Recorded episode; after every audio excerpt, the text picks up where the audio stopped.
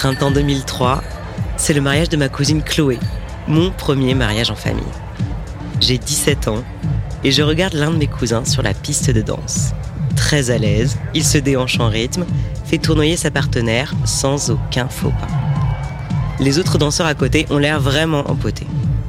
Et moi, j'ouvre des yeux ronds.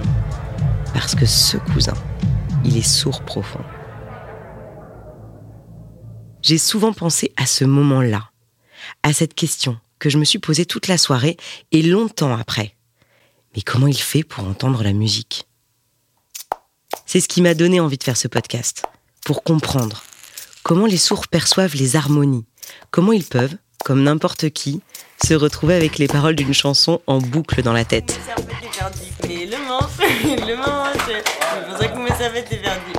Le manche, est revenu. S'éclater sur du bon son, danser jusqu'au bout de la nuit parce que le DJ assure. Avoir la chair de poule à l'écoute d'un morceau. Ressentir les mélodies et s'émouvoir. Comment il s'efforce de se trouver une place dans notre société audio-normée où tout est fait pour les entendants. La plupart des salles de concert, les clips à la télé, les casques, les écouteurs, les instruments. Comment certains peuvent faire de la musique leur passion et même leur métier. La musique du silence. Épisode 1. La petite fille de Bangalore.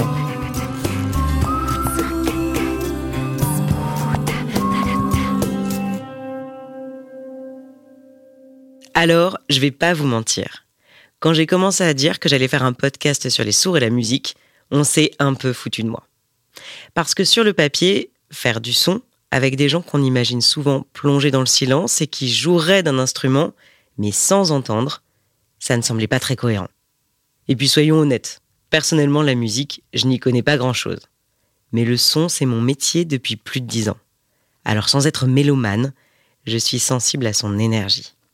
Et partir à la découverte d'un nouvel univers sonore, que j'avais entreaperçu, ou plutôt entroui avec ce fameux cousin dont je vous parlais tout à l'heure, ça me semblait sacrément tentant. J'ai commencé à chercher une personne sourde qui débuterait l'apprentissage de la musique pour être au commencement du processus. Oui, allô? Oui, bonjour madame, je suis Louise Régent, je suis journaliste. J'ai passé des dizaines de coups de fil. Euh, Est-ce que vous pouvez lui transmettre euh, le message? Contacté différentes structures, Je suis désolé là, il est en rendez-vous, c'est c'est pas possible, il pourra pas vous prendre. des profs particuliers. Bonjour, vous êtes bien sur le répondeur de... Rien. Est-ce que vous auriez un profil qui correspondrait dans votre école Ah écoutez, non, désolé, je peux pas vous aider. Apparemment en France, c'est très compliqué d'apprendre la musique quand on est sourd. Là pour l'instant, comme ça, ça me dit rien. Ce qui pose quand même la question de l'accès à la culture de cette communauté. On estime que une naissance sur 1000 est concernée. Donc il y a à peu près hein, par an 700 enfants sourds qui naissent. Diane Bedouin est maître de conférences en sciences du langage à l'université de Rouen-Normandie. Elle a beaucoup travaillé sur la place des sourds dans la société française. Et au total, dans la société française, on estime à 5,5 millions de personnes sourdes ou malentendantes. Et puis finalement, après six mois de recherche, j'ai entendu parler de Titoine. T'en as quatre? Le sac. Ah oui. C'est elle que vous entendez, dans son jardin, avec ses poules. Ah.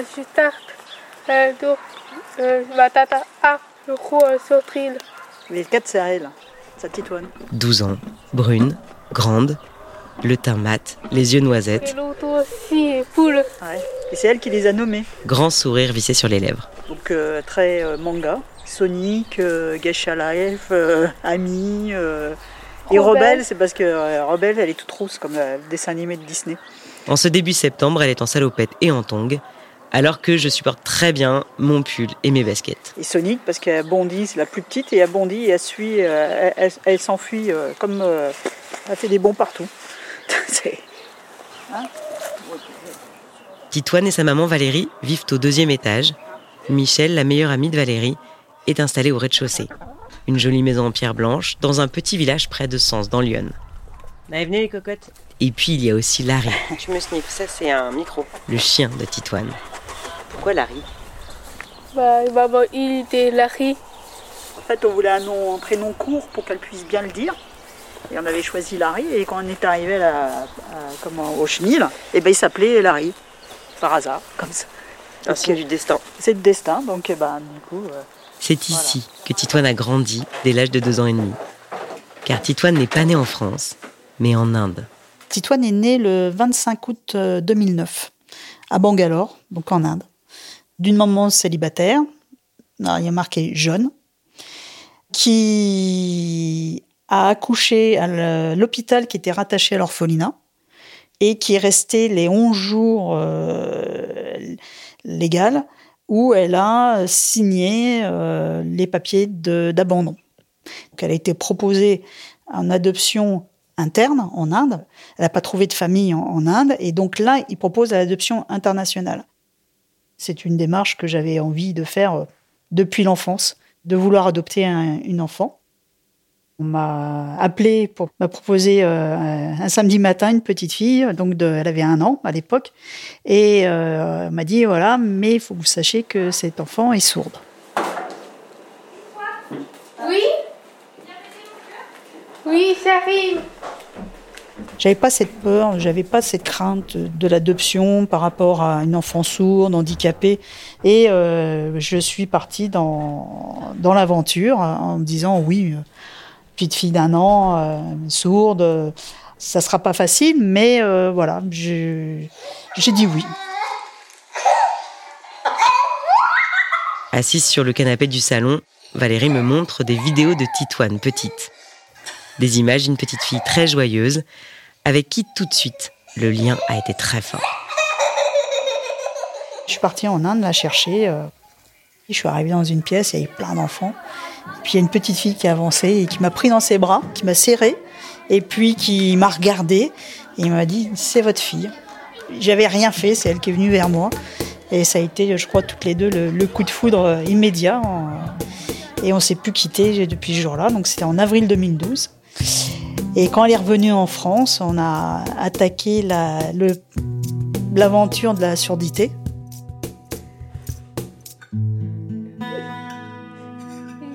Et tout le monde, euh. Titoine est sourde de naissance. Elle a six mois quand on détecte sa surdité. Elle est sourde profonde, comme on dit. Elle reste à la maison. Oui. C'est-à-dire qu'un marteau-piqueur juste à côté d'elle, elle ne l'entend pas. Sa voix non plus, elle ne l'a pas entendue pendant plusieurs années. C'est pour ça qu'elle ne parvient pas à prononcer distinctement les mots, à oraliser. Si on est sourd avant l'âge de 3 ans, par exemple à la naissance, on n'a jamais eu de bain de langage. Alors que si on devient sourd après l'acquisition du, langage, après 3 ans, on a déjà entendu, on a déjà eu un bain de langage, et donc on est plus facilement en tout cas capable de développer son langage, oral en tout cas. Donc euh, ce critère euh, d'âge est très important.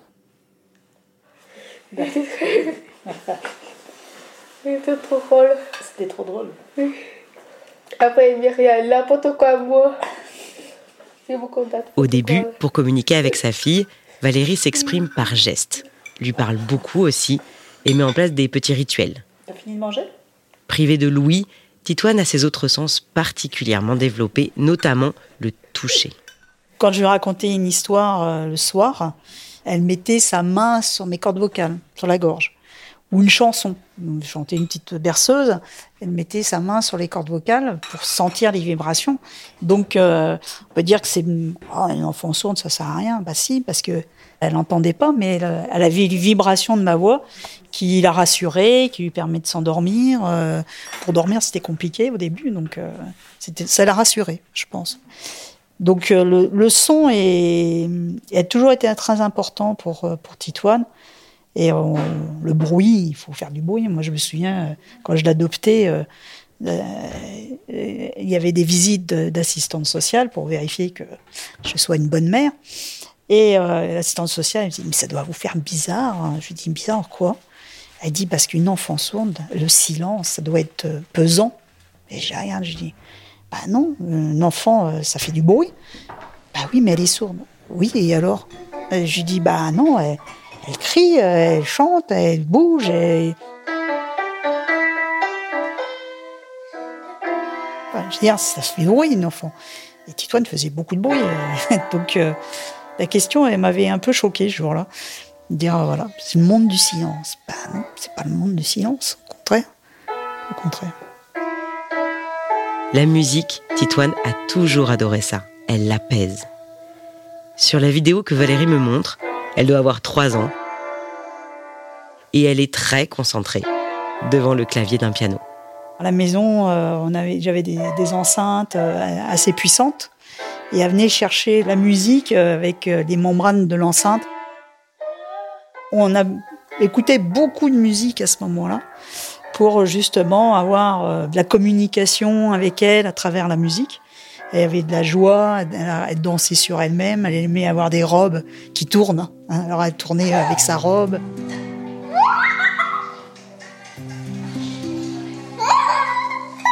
La musique, Titoine en perçoit les vibrations, bien sûr, mais elle l'entend aussi véritablement grâce à l'implant cochléaire qu'on lui a installé sept mois après son arrivée en France. Ce dispositif permet aux sourds qui le souhaitent de compenser leur perte auditive. Un microphone placé derrière l'oreille capte les sons qui sont analysés par un processeur. Ce boîtier, un peu plus gros qu'une pièce de 2 euros, est aimanté au crâne grâce à un récepteur placé sous la peau, sur l'os du rocher. Il faut une opération en bloc opératoire sous anesthésie générale pour l'installer. C'est ce récepteur qui va transformer les sons en impulsions électriques, transmises ensuite au cerveau par des électrodes placées dans l'oreille interne. Titoine n'a qu'un seul implant, du côté gauche, ce qui veut dire qu'elle n'entend rien du côté droit.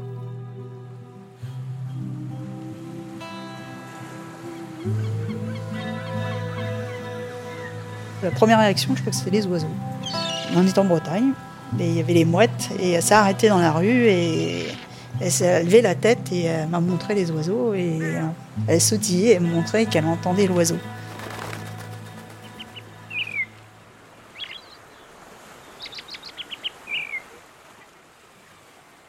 Au fil de mes entretiens, j'ai appris que tous les sourds ne souhaitent pas compenser leur perte auditive. Et son premier mot a été en grande section. Bon, il y avait une histoire, il y avait une question, et la maîtresse, elle, fait- voulait, me donner la parole à Titoine, parce que Titoine a levé la main, et bon, elle a dit, tant pis, on va lui donner la, parole. Et Titoine a dit, euh, lapin. Et c'était la bonne réponse.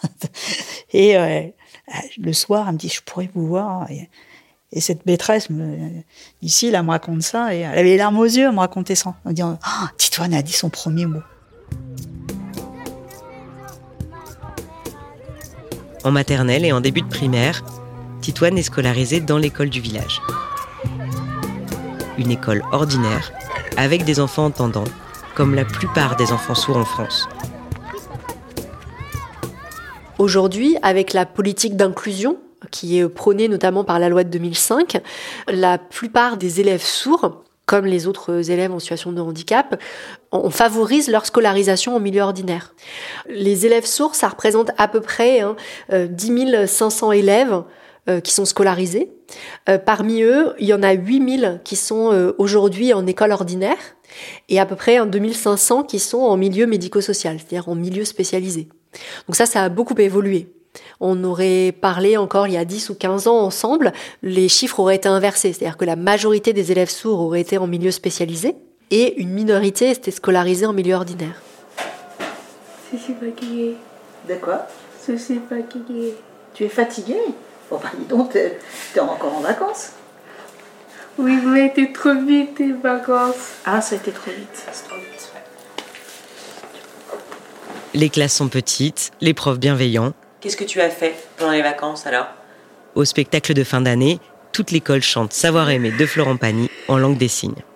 J'ai paré les vacances. Et La langue des signes française, ou LSF, c'est la langue visio-gestuelle, produite par les mouvements des mains, du visage et du corps. marcher. Hein? Dans les bois? À le bois. Elle a été reconnue langue officielle par la loi du 11 février 2005. C'est cette langue que parlent Titoine et Valérie aujourd'hui pour communiquer. Et avec E.T. Avec quoi? Avec E.T. Eddie, son ami. Ah, d'accord. Mais moi, je ne parle absolument pas la langue des signes. Et chacun un peu topette pour la coupe. J'ai pas, j'ai pas compris.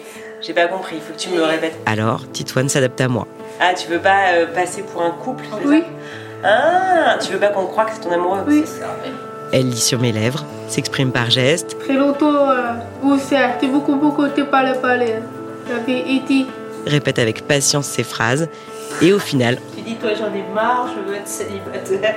on arrive parfaitement à se comprendre. Je veux célibataire. Célibataire. C'est libertaire. Oui. C'est presque ça. T'as raison. C'est un joli mot. C'est un joli mot, c'est libertaire.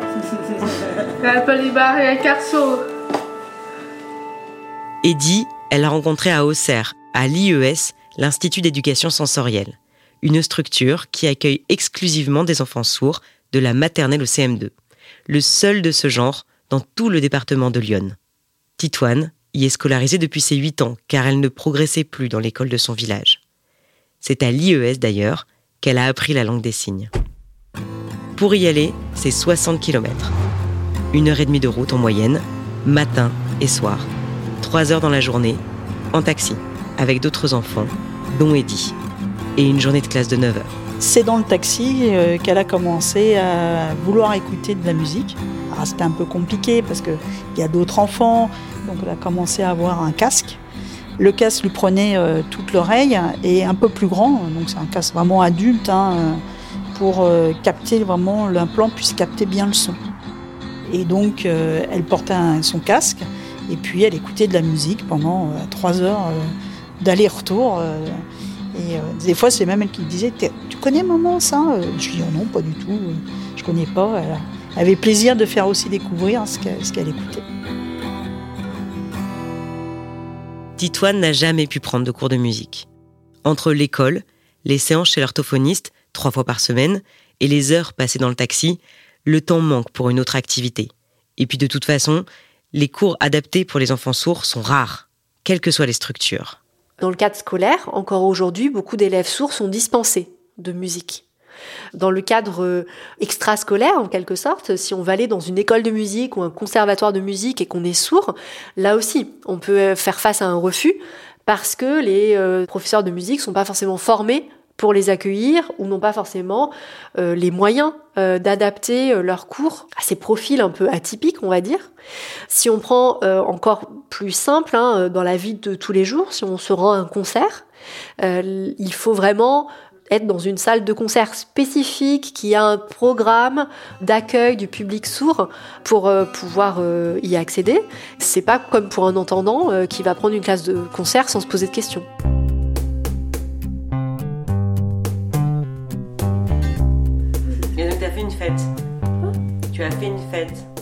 T'as dansé ou pas Oui. Un peu. Un peu, un peu. La principale difficulté que j'ai avec Titoine, c'est surtout sa timidité. Elle n'aime pas trop parler en public, surtout quand elle ne connaît pas les gens. Et puis c'est une préado aussi, qui passe des heures enfermée dans sa chambre. Une petite chambre avec plein de photos au mur, Petite photo, un petit petit, très long, petit. C'est toi ça? Oui, une étagère pleine de livres, regarde. C'est les mangas. Oui. Là, j'adore. Eh, dis donc, Titoine, c'est quoi ça là-bas? Boubou C'est pas des bonbons, c'est carrément un magasin de sucettes que tu as. Oui. et un grand bureau Là, tout ça. Là, du feu, tout couleur. avec des feutres, papier. des crayons, des pinceaux un peu partout, car Titoine adore dessiner. Là, très joli, tout ça. Imagine. Tout ça. Coloré du feu. sur des calepins, sur sa tablette, mais toujours son casque sur les oreilles. La. Son truc, c'est le hip-hop. Elle adore aussi Adele et Oshi. Son rêve, c'est de chanter dans un micro, de tester la batterie aussi. Et ça tombe bien. Dans quelques semaines, Titoine fera son entrée en sixième à l'INJS, l'Institut national des jeunes sourds à Paris. Et là-bas, il y a des cours de musique. Une grande première pour elle qui n'a jamais touché un instrument. Elle va découvrir la musique pour la première fois. Et moi, je vais l'accompagner dans cette initiation toute l'année. Dans quelques jours, direction Paris pour Titoine et moi. Pour le premier cours de musique de l'année à l'INJS avec sa prof, Elsa Falcucci. Falcucci. On dit Falcucci. D'accord, ok On m'appelait madame, vous pouvez m'appeler Elsa, j'aime pas. Vous venez d'entendre la musique du silence. un documentaire écrit, enregistré et réalisé par Louise Régent. Mis en son et en musique par Solène Moulin et Arthur Vignette. Produit par Soukaina Kabal. Une création Double Monde Podcast.